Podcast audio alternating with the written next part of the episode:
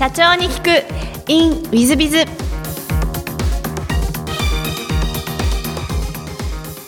ィズビズの新谷です。先週の続きをお聞きください。あの、一つ有名なのは、あの、本気の朝礼ですか？そうですね。そうですね、えー、これがもう大変有名でいらっしゃるのが、あの、はい、てっぺんさん、大島社長でいらっしゃいますが、はい、えっと、その本気の朝礼というのは考えられた経緯というか、生み出した経緯って何かあられるんですか？あの、あります。で、その研修とかセミナーに行く、行ってたくさん学ばせていただいている中で、あ、こういう習慣の大切さをすごく気づかせていただいて、あの、生活習慣もそうですし、企業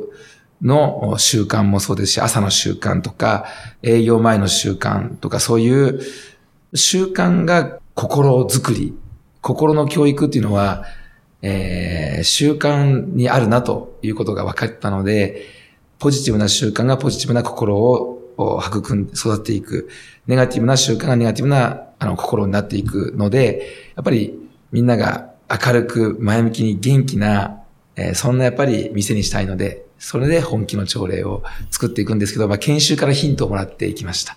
あとは野球やってましたので、はい、野球のエンジンで、確かに試合前にエンジンを組んで、みんなで、あの、よしやるぞっていう気合を入れる、あの、そこからも来てますし、それだけで心の状態って全然変わるので、えー、この心の状態がまさしく行動に直結して、そしてその行動が結果になっていくので、強いては業績になっていくなというふうに思って朝礼をやってます。なるほど。はい、あの、ぜひ、あの、お聞きになっているリスナーの社長さん方は、真似して朝礼をやっていただけたらなと思うんですけども。はい、あ、それは、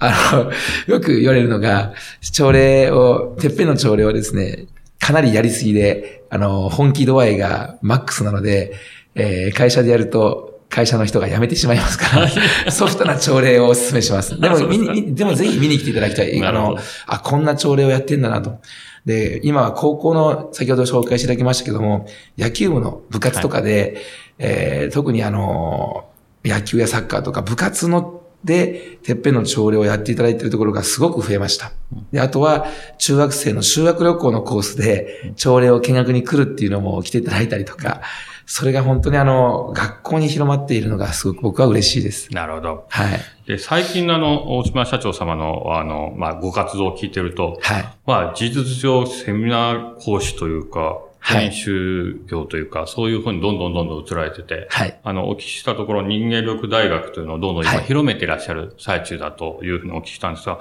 はい、今現在ご中心はどんな活動をご中心にやってらっしゃるんですか？はい。あの、30代は居酒屋から日本を元気にしたいというそういう志を立てまして、てっぺんを創業させていただいたり、NPO 法人の居酒屋甲子園を立ち上げさせていただいたりっていう活動を30代はそれに集中してやらさせていただいて、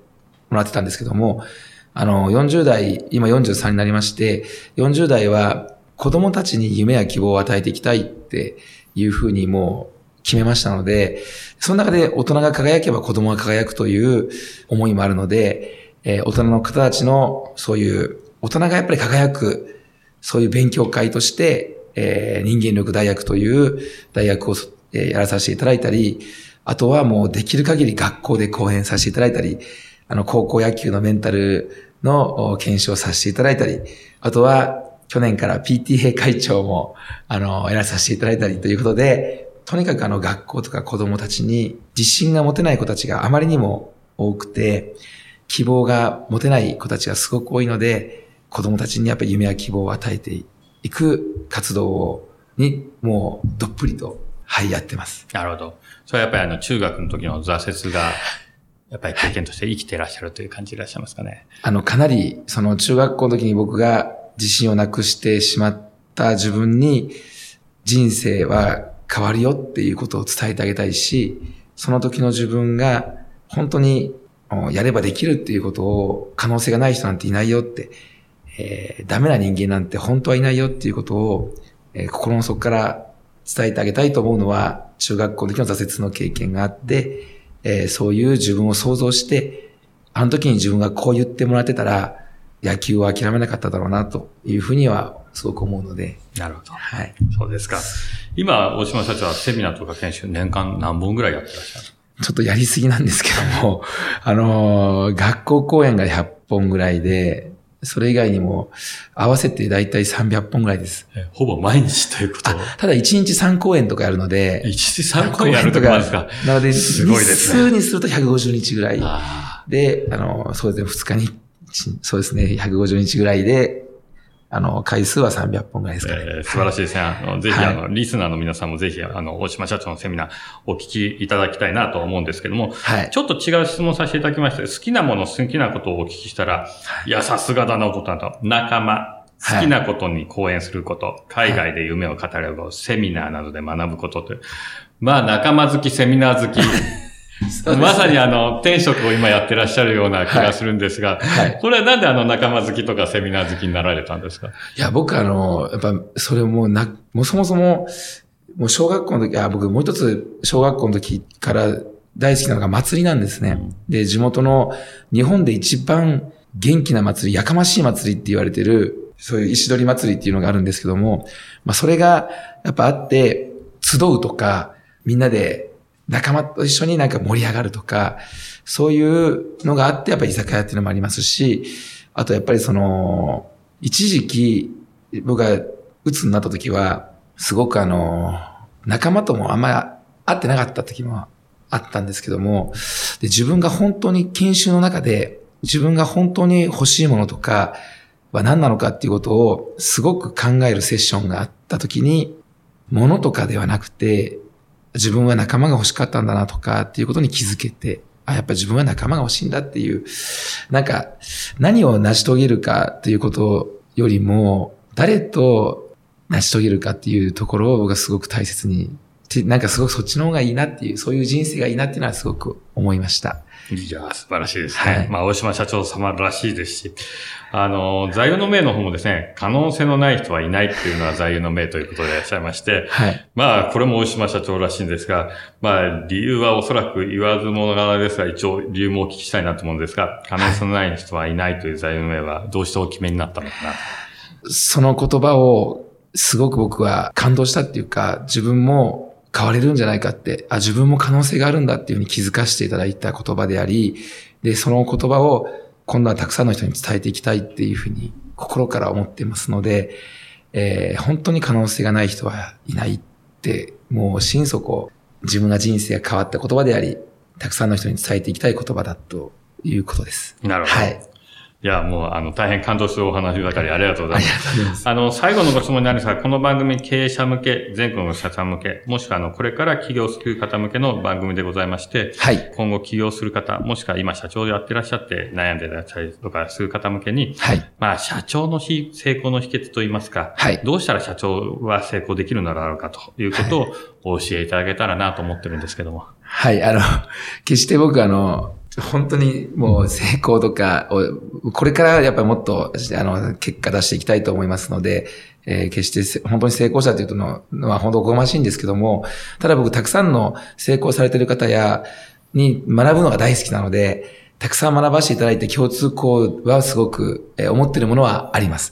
成功されてる方っていうかですね、夢を実現する、目標達成していく、大切にしていることは、とにかく、その、楽しむとか、ワクワクするとか、面白がることっていうのが、僕は成功の秘訣なんだなって思いました。もうその夢が、こんな風になったら最高だなっていうことを、もうどこまで興奮できるぐらいワクワクできるかが、僕このワクワクこそが、もう成功するのに最も大切なスキルなんだなとか、スキルだなと思ったりするぐらいです。西田先生という僕の大好きな師匠が、えー脳科学の先生が成功したからワクワクするんではなくて、ワクワクしている人が成功するだけだと。もうこの言葉も僕は大切にしている言葉なんですけども、もまさにワクワクこそが成功の秘訣だというふうに思ってます。ありがとうございます。あの、私ももっとワクワクしなきゃなというふうに反省させるワクワクされてますよね。あの、でも本当にそう思いました。えーぜひ、あの、えー全国の社長様、リスナーの皆さんも、あの、ワクワクしながら成功していってほしいなと思います。えーリスナーの皆さん、本日はお忙しい中、お聞きいただきまして、誠にありがとうございました。ぜひ、皆さんのご参考にしていただければと存じます。本日は大島社長さん、どうもありがとうございましたあ。りがとうございました。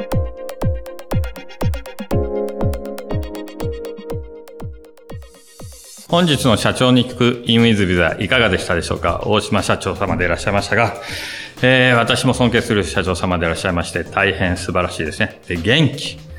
で、ワクワクするから成功するんだ。なるほどと、私自身はワクワクまだ全然できてない部分もありますもんですから、私はもともとあの、ネガティブな人間なんで、ポジティブにならなきゃなと反省した次第です。えー、ぜひ皆さんはともの、あの、えー、成功者たるものはワクワクする、楽しむ。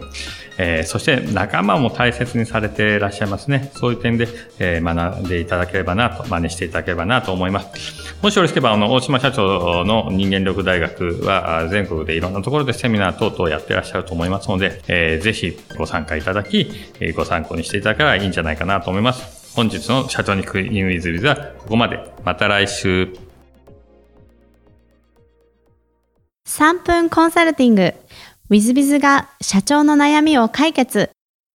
本日の3分コンサルティングは B 社様、人材紹介事業7名、社員数40名だそうです。素晴らしいですね。こんにちは。弊社は都内で若手人材に特化した人材紹介業採用コンサルティングを営む7名の社長です。本日、新体社長にお伺いしたいのは、今後人工知能 AI が浸透していく環境をどう向き合っていくべきなのかということです。AI に関しては今大変話題であり、AI に仕事を取って代われるという説もあれば、逆にうまく活用することによって業績を伸ばしたり、事業拡大するチャンスもなり得るという説もございます。弊社としては当然この変化、大きな変化に足を救われるのではなく、うまく波に乗って事業を確定していきたいと考えています。多くの中小企業のご相談に乗られている身体社長として、大きく取り巻く世界が変わる場合に、どのように最新の情報収集しているのかというアドバイスをいただきたいです。また人工知能に対してもお考えがあれば教えてくださると幸いです。ということで、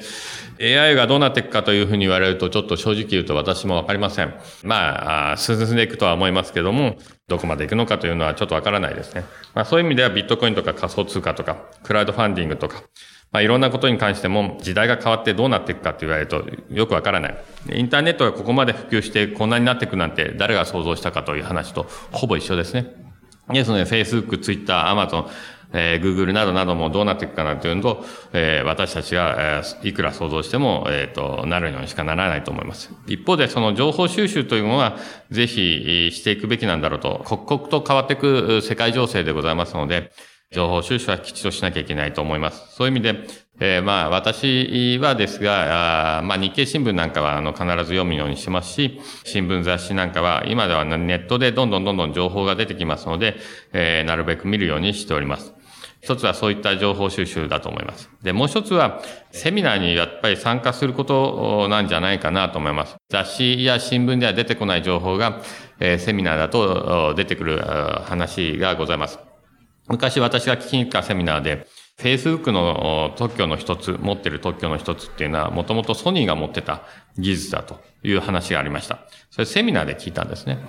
えー、私は知らなくてなるほどと思いました。ところがその情報は、Facebook の映画、ザッカーバーグの映画でも、ザッカーバーグ自身もそういうことを話すことはほとんどない。えー、ですので、知っている人はごく少数。ところが、セミナー講師の先生は知ってらっしゃったと。こういうことなんだと思います。ですので、まあ、弊社でもセミナー月30分、40分やっておりますが、えー、セミナーに参加するというのは、割と世の中に出てない情報なんかを出すということで、えー、聞けるということで、いい場合がございますので、セミナーなんかに数多く行かれるのはいいことなんじゃないかなと思います。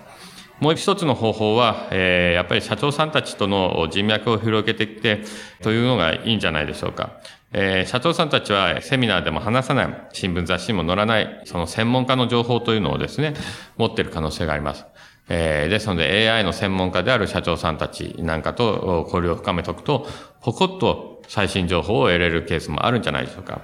まあ、最新情報じゃございませんが、マネジメントに関する悩みがある社長さんがあるとき、私を訪ねて来られて、えー、一緒に飲んでましたが、えー、すっきり解決してかられて大変喜んでかられたことがございます。えー、これは、えっ、ー、と、マネジメントに関する情報を私がもともと持っていたと。ところがそれは、えー、セミナーでもあまり喋ってなかったり、または雑誌、えー、新聞とかの情報に載ってないことで、えー、現実に即した話だったということで喜んで、えー、帰られたということであります。えー、マネジメントに関しては最新情報もクソもございませんで、昔からあるものでございますので、経験してるかしてないかという部分なのかもしれませんが、AI とかそういった最新情報でも、最新じゃない、えー、隠れた情報でも、社長さんたちが持っているケースが多くあるんじゃないかと思います。そういう意味では、えー、社長さんたちの人脈を広げといて、まあ、すぐには出てこないかもしれませんが、ある時、えー、飲んでる最中でも、えー、食事をしている最中でも、あ、そんなことがあるんだという情報をもたらせるケースもあるんじゃないかと思います。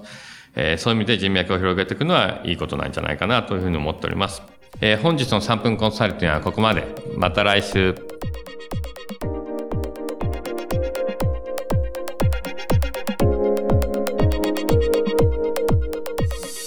最後までお聞きいただきまして誠にありがとうございました。本日のポッドキャストはここまでになります。また来週お楽しみに。